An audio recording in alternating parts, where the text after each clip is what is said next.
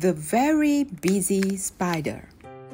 Early one morning, the wind blew a spider across the field.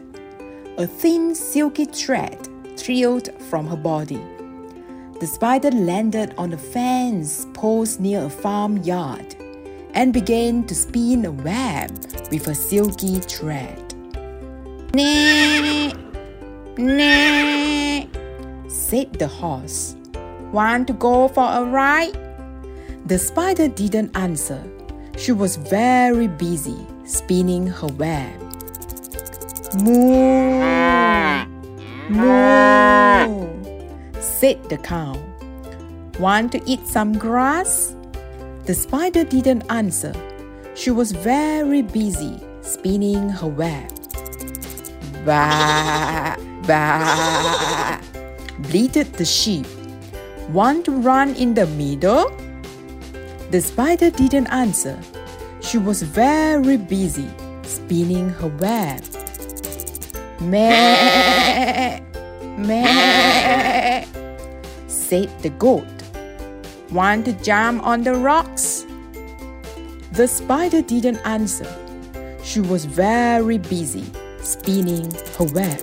Oink, oink, grunted the pig. Want to roll in the mud? The spider didn't answer. She was very busy spinning her web. Whoa, whoa, barked the dog. Want to chase a cat? The spider didn't answer. She was very busy spinning her web. Meow, meow, cried the cat. Want to take a nap?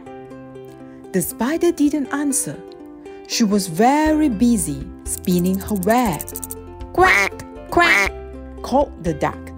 Want to go for a swim? The spider didn't answer. She had now finished her web. Crowed the rooster. Want to catch a pesky fly? And the spider caught the fly in her web, just like that.